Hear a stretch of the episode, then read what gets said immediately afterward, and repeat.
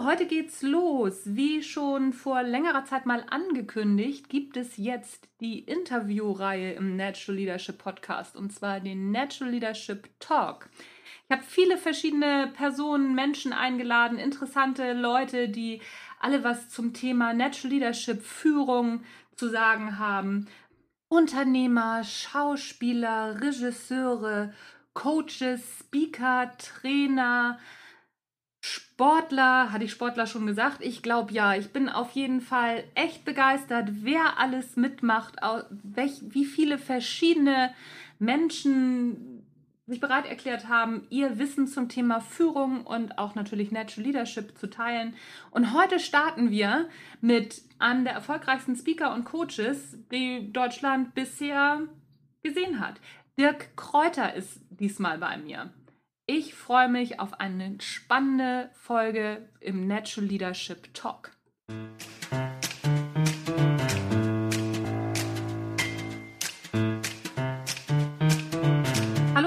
Herzlich willkommen beim Natural Leadership Podcast, der Podcast, der dir dabei hilft, der Mensch bzw. die Führungskraft zu werden, die du sein willst. Du bekommst innovative Ideen, praktische Tipps, jede Menge Impulse und neueste Informationen aus der Hirnforschung für deinen beruflichen Erfolg und deinen persönlichen Entwicklungsprozess.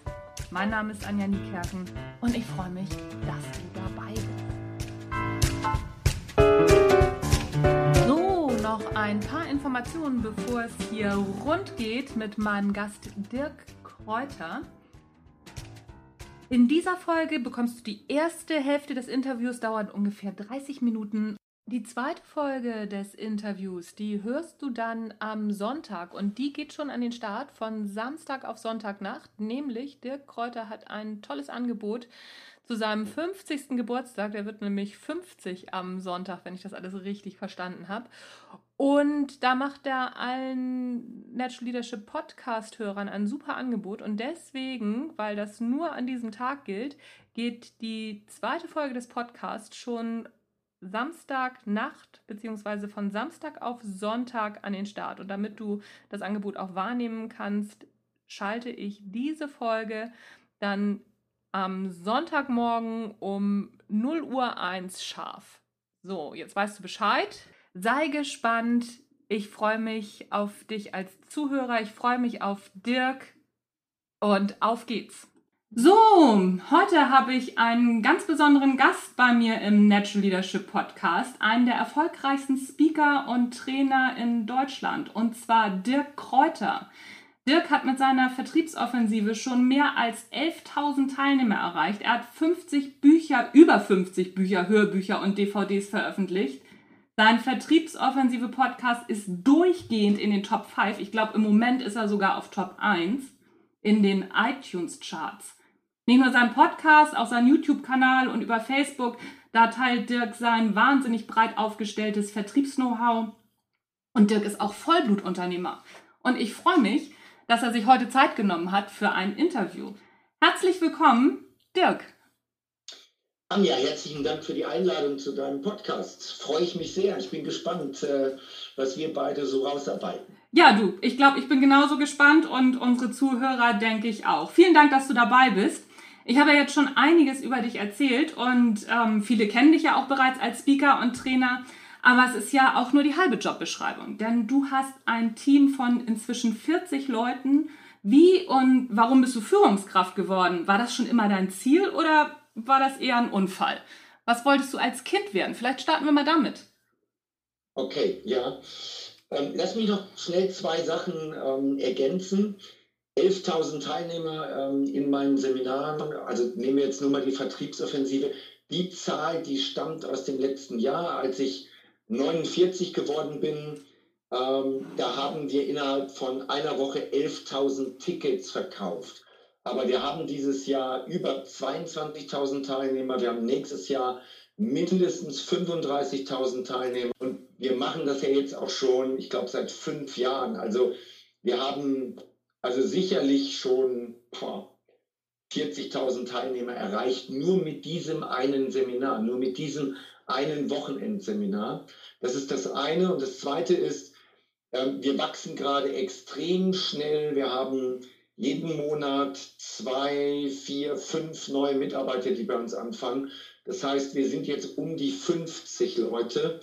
Und äh, in der Tat, das war nicht geplant. Also jetzt zu deiner Frage. Mhm. Ähm, wie war das? Also meine Entwicklung kommt vom ähm, Lehrling, danach bin ich sofort in, als Handelsvertreter gestartet, als Handelsvertreter One-Man-Show, ähm, dann später als Trainer auch One-Man-Show, dann ähm, Angestellte.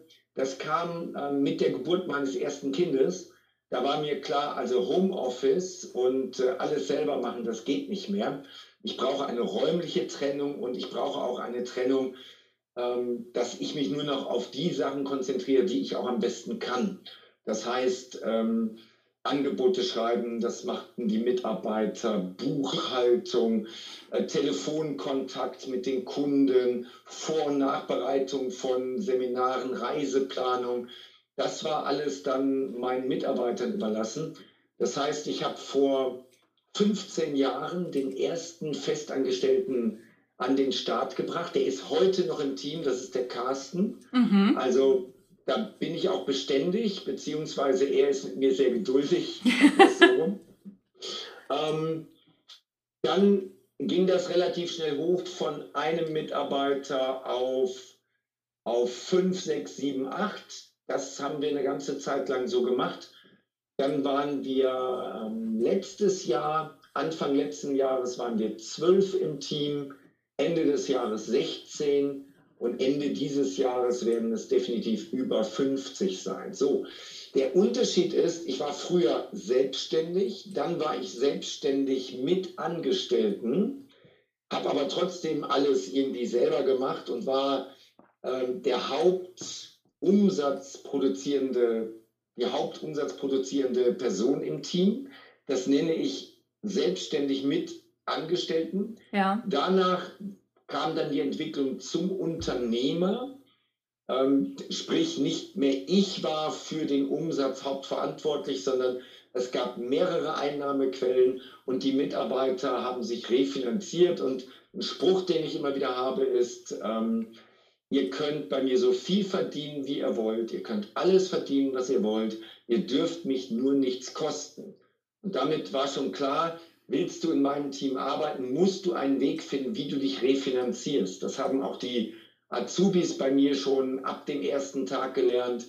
Willst du später in dem Team hier bleiben, dann finde eine Möglichkeit, wie du dich refinanzierst und dann kannst du hier gerne bleiben. Das ist so die Botschaft. So, ähm, also ich unterscheide zwischen angestellt, selbstständig, selbstständig mit Angestellten, Unternehmer. Ein Unternehmer ist wieder etwas komplett anderes, der multipliziert sich. Und das sind natürlich auch aus dem Blickwinkel einer Führungskraft unterschiedliche Entwicklungsstufen.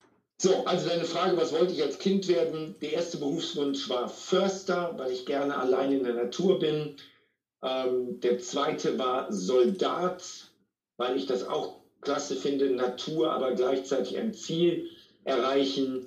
Ähm, das dritte war dann Surflehrer. Das war so die Phase von 15 bis, bis 18 Surflehrer. Danach dann Profi-Triathlet.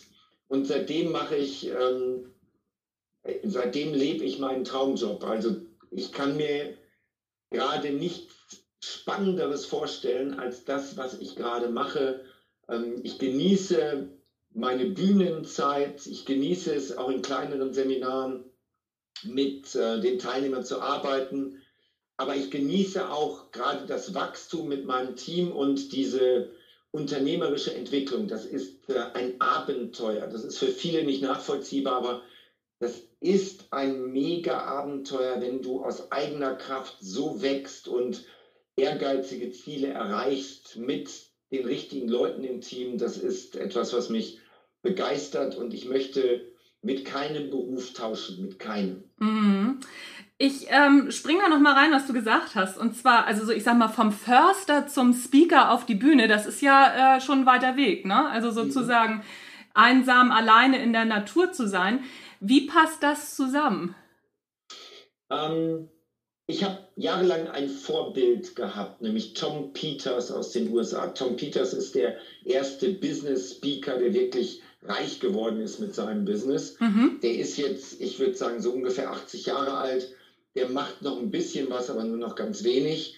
Und Tom Peters ist im Kern ein introvertierter Mensch. Also der lebt auf dem Land, der hat sein Wohnhaus und dann hat er noch ähm, ein paar Schritte entfernt ähm, hat er noch ein Gebäude, wo er seine ganzen Bücher hat, Zeitungsartikel, wo er mit seinem Hund ist und wo er sich manchmal tagelang einschließt, äh, um zu arbeiten. Und das trifft es sehr gut. Also ich mag es auch, mich mit Büchern, mich mit Know-how zurückzuziehen, alleine zu sein, ähm, zu Hause das zu machen, ähm, aber auch dann eben anschließend das Ganze auch auszuführen, durchzuführen.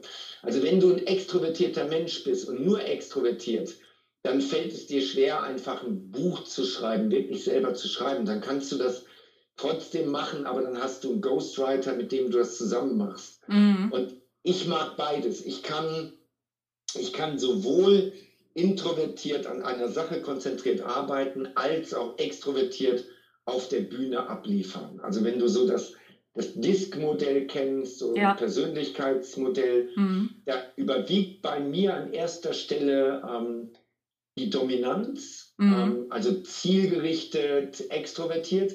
Aber der zweite Punkt und ganz eng gefolgt mit nur zwei Punkten Abstand ist gewissenhaft. Also das heißt, heißt äh, introvertiert und zielorientiert. Und diese Kombination gibt es sehr selten. Mhm. Also ich habe manchmal Teilnehmer, die sagen, aber gibt es überhaupt jemanden, der diese Kombination hat? Und dann sage ich, steht vor dir.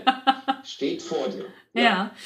Das, ähm, das schließt meine nächste Frage ganz gut dran an. Was macht für dich ein Natural Leader oder sagen wir mal die ideale Führungskraft aus? Er muss für das, was er tut, brennen. Also schon im alten Rom hat der Augustinus gesagt, äh, nur wer selbst brennt, kann andere entzünden. Davon mhm. bin ich ganz fest überzeugt. Und das ist auch das, was ähm, ich immer wieder erlebt habe. Vertriebsmannschaften, die richtig gut laufen, ähm, leben auch sehr stark von der Energie der Führungskraft. Und das muss, muss sich im Grunde genommen jede Führungskraft klar machen. Das, was ich zum Beispiel mache auf der Bühne, das ist natürlich begeisternd und Know-how, aber ich bin auch eine Energietankstelle für die Teilnehmer. Die Teilnehmer ziehen unglaublich viel Energie von mir. Das gleiche gilt für meine Mitarbeiter, für mein Team. Wenn ich da reinkomme, ziehen die Energie. Das heißt, du musst dir als Führungskraft wirklich darüber bewusst sein, dass du niemals schlechte Laune mit in dein Team bringen darfst, in dein Unternehmen und dass du deine Selbstzweifel gerne mit dir selber ausmachen darfst, aber nicht mit deinem Team. Ähm, das, ist, das ist der eine Punkt. Also selber brennen und das andere ist sicherlich überzeugt sein. Mhm. Also du musst wirklich restlos überzeugt sein von dem, was du da tust. Das bedeutet jetzt für Führungskräfte im Vertrieb, du musst von deinen Produkten und Dienstleistungen restlos überzeugt sein und du musst restlos davon überzeugt sein, dass du die richtigen Leute hast. Wenn du als Führungskraft einen mitschleppst, bei dem du zweifelst, dann ändere diesen Zustand und äh, schmeiß den raus. Trenn mhm. dich von dem. Du kannst in deinem Team nur Leute gebrauchen, mit denen du auch wirklich ähm, die gleiche, das gleiche Ziel verfolgst, mit der gleichen Energie. Das ist etwas, ähm, Du musst überzeugt sein von deinen Leuten, von deinen Produkten, Dienstleistungen, von dem, was du da tust. Mhm. Ich ähm, hake nochmal ein bei dem Thema Energietankstelle. Ne? So, du hast gesagt, mhm. dass dir klar sein muss, dass deine Leute von dir die Energie ziehen und dass ähm, da dann für also deine eigene schlechte Laune oder ne, so deine eigenen Zweifel kein Platz ist. Wie gehst du damit um? Weil ne, so, die hat jeder Mensch ja mal. Wie machst du das für dich? Ich habe das sehr selten Mhm. Und ähm, ich arbeite das wirklich für mich ab. Also maximal gibt es irgendwie einen Freund, also wenn ich wirklich nicht weiter weiß, einen Freund, mit dem ich darüber spreche oder mal mit meiner Frau darüber spreche. Aber normalerweise setze ich mich hin und analysiere das selber in meinem Kopf, nehme in der Regel ein Blatt Papier dabei mhm. und äh, schreibe das auf, Denken auf Papier, da bin ich ein großer Fan von. Ähm, ja, wenn es irgendwelche Probleme und Sorgen gibt, dann muss ich das auch mit den Führungskräften in meinem Team möglicherweise besprechen. Natürlich gibt es auch Kritik mal, ja, aber die Kritik gibt es immer nur im Einzelgespräch, die gibt es nie kollektiv. Also ich gehe mhm. nicht mit der Gießkanne hin und schimpfe jetzt mit jedem. Mhm. Ähm, das das mache ich nicht. Und umgekehrt ist übrigens spannend. Ich bin ein großer Fan von dem Thema Umfeld. Ich bin davon überzeugt, dass die meisten Menschen an ihrem Umfeld scheitern. Ähm, und deswegen, wenn ich ins Büro komme, habe ich auch ein Umfeld, was mir Energie gibt. Ich arbeite mit Menschen zusammen, die alle ähm, selber begeistert sind von dem, was wir machen. Und da ziehe ich natürlich auch meine Energie raus. Mhm. Das bedeutet im Umkehrschluss ja auch, dass also so du eine gute bzw. ideale Führungskraft sein kannst, wenn dein Team auch zu dir passt. Mhm. Ja, aber das ist, da sage ich ganz klar, ähm, jeder, jeder Verkäufer hat die Kunden, die er verdient. Jede Führungskraft hat die Mitarbeiter, die er verdient. So, was ist damit gemeint? Als Führungskraft vereinbarst du mit deinem Chef, wenn du denn einen hast, Ziele. Und bei mir ist das wichtig, ja, wie erkläre ich es? Bei mir ist es wichtig, ich greife zum Beispiel beim Recruiting nicht ein. Also egal, ob es jetzt Online-Marketing ist, Telesales ist, Social Media, Dort gibt es Abteilungsleiter und diese Abteilungsleiter, ähm, die stellen selber ein. Ich lerne dann die Menschen erst kennen, wenn sie schon den Arbeitsvertrag unterschrieben haben. Aber ich greife da nicht ein. Ich sage nicht, äh, den hätte ich gerne oder den will ich auf keinen Fall. Ähm, du kannst doch als Führungskraft deine Ziele nicht erreichen und dafür verantwortlich gemacht werden, wenn du nicht auch die volle Kontrolle über deine Mannschaft hast. Das heißt, wenn du Leute hast, die nicht performen, dann hör auf, als Führungskraft darüber zu jammern, sondern sorg entweder dafür, dass sie performen oder schmeiß sie raus. Und wenn du deine Ziele nicht erreichst, dann liegt es daran, dass du nicht die richtigen Leute eingestellt hast. Aber eine Führungskraft, die über ihr Team jammert, das ist für mich ein Loser. Mhm. Das ist ein Loser. Das ist einer, der seinen Job nicht richtig verstanden hat. Mhm. Ja, also man, vielleicht kommen wir später noch ein bisschen ausführlicher zu, aber ähm, du kannst das Thema Führung extrem gut anschauen beim Thema Profifußball. Ähm, nationaler und internationaler Profifußball. Du musst kein Fußballfan sein, aber schau mal, wie die, die Champions League Fußballtrainer, wie die ihre Teams führen. Und da, das ist Führung in Reinkultur. Normalerweise bekommst du nicht mit, wie Führungskräfte ihre Teams führen, weil das alles diskret ist. Du kannst da nicht reingucken. Aber bei Fußballtrainern kannst du über die Presse oder auch über Live-Berichterstattungen ähm, extrem viel über Führung lernen. Was hat der für einen Führungsstil? Wie geht er mit seinen Leuten um? Ähm, wie wählt der seine Mitarbeiter aus?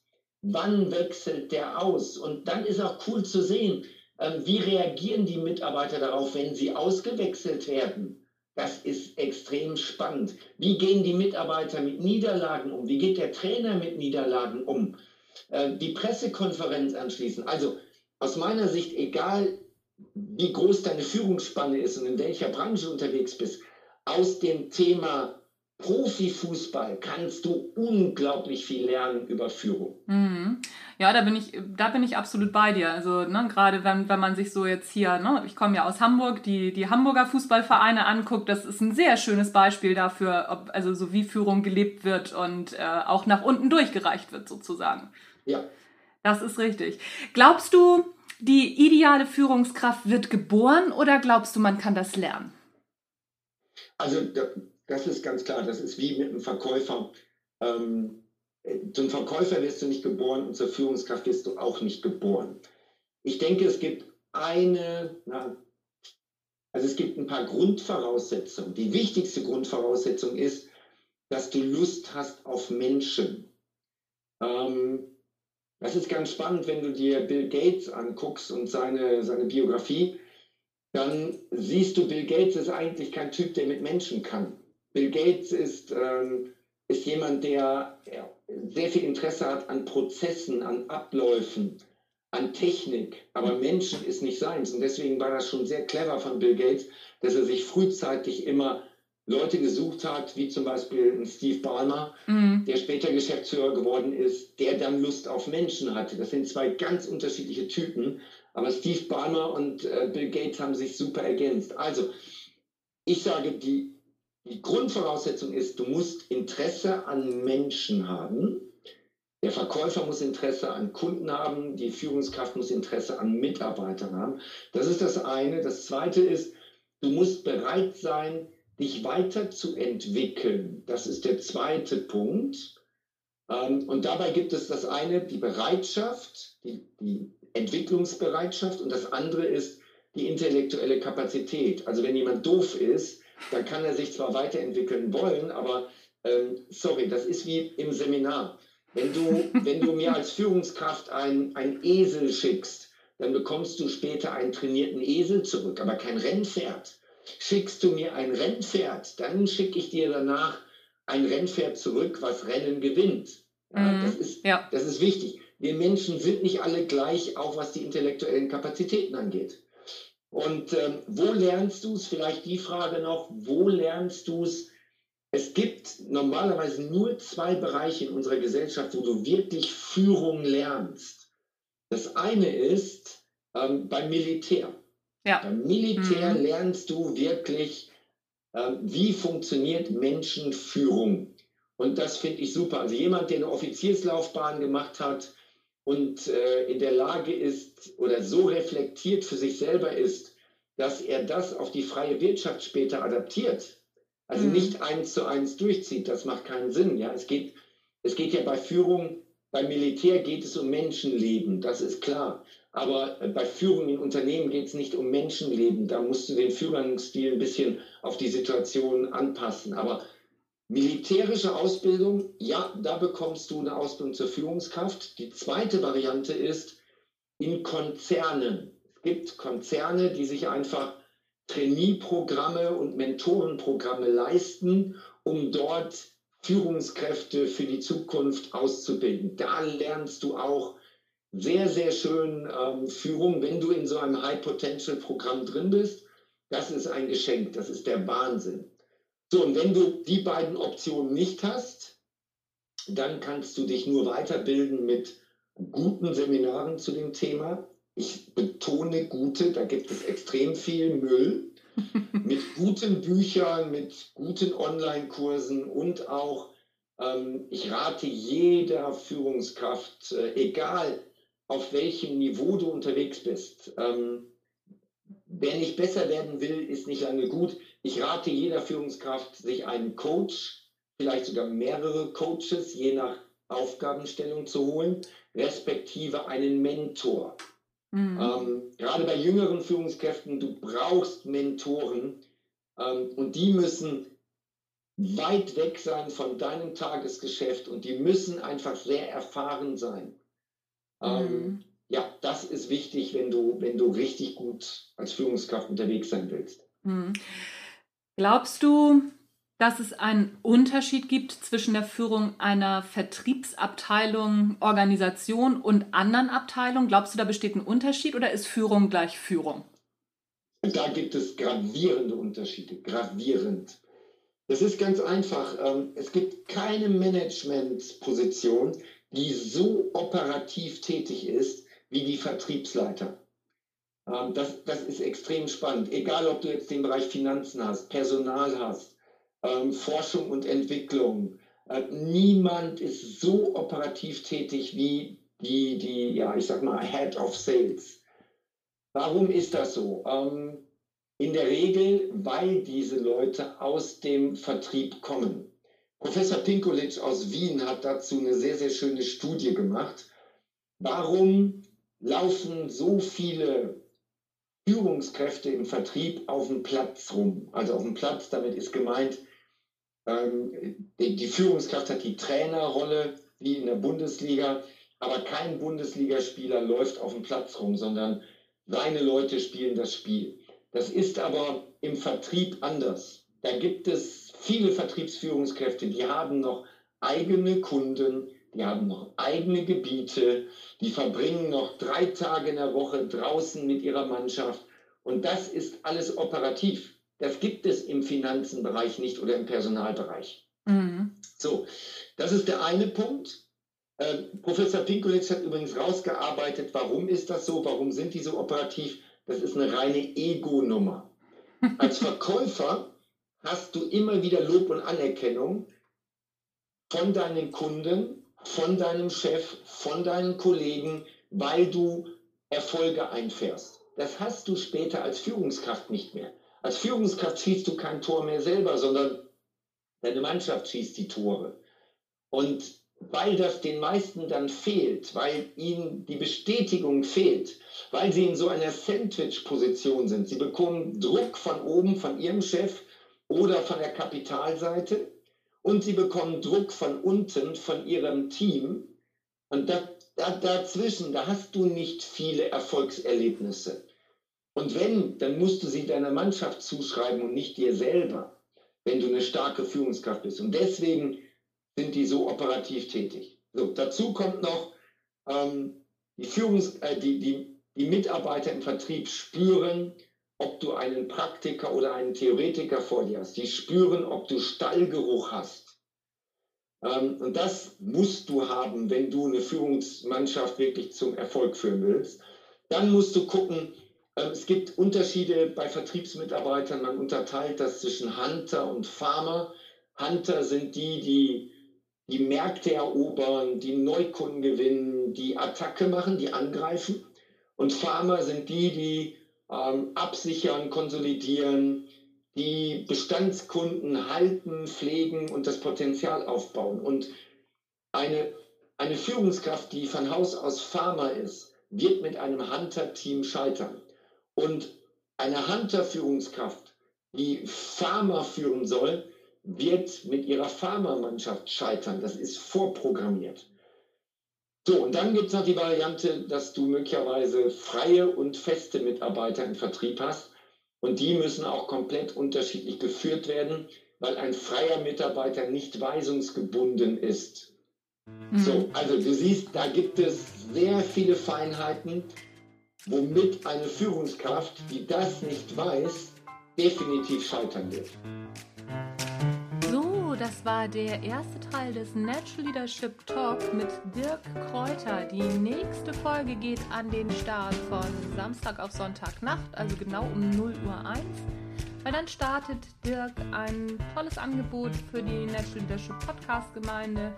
Das lohnt sich für dich auf jeden Fall, da einmal reinzuhören und dir auch das Angebot anzuhören. Aber sind auf jeden Fall noch ganz viele super gute Tipps von Dirk dabei und es ist auch unglaublich spannend, mal andere Leute zu hören, was die so für Führungsgrundsätze, für Führungsleitsätze haben und was sie für Meinungen haben weil jeder hat seine eigene Meinung zum Thema Führung und ich finde ja immer, dass es unglaublich spannend ist, sich das für sich passende rauszusuchen. Nicht das bequemste, das ist was anderes, aber das, was passt und das, was einen selbst am meisten weiterbringt. So, das soll es für heute gewesen sein. Wenn es dir gefallen hat, ne? kennst du ja, 5-Sterne-Bewertung bei iTunes, zwei, drei Sätze Rezension. Da freue ich mich wie Bolle. Und ich freue mich natürlich auch wie Bolle, wenn du am Sonntag wieder dabei bist und dir den zweiten Teil anhörst vom Natural Leadership Talk. Tschüss, bis dann!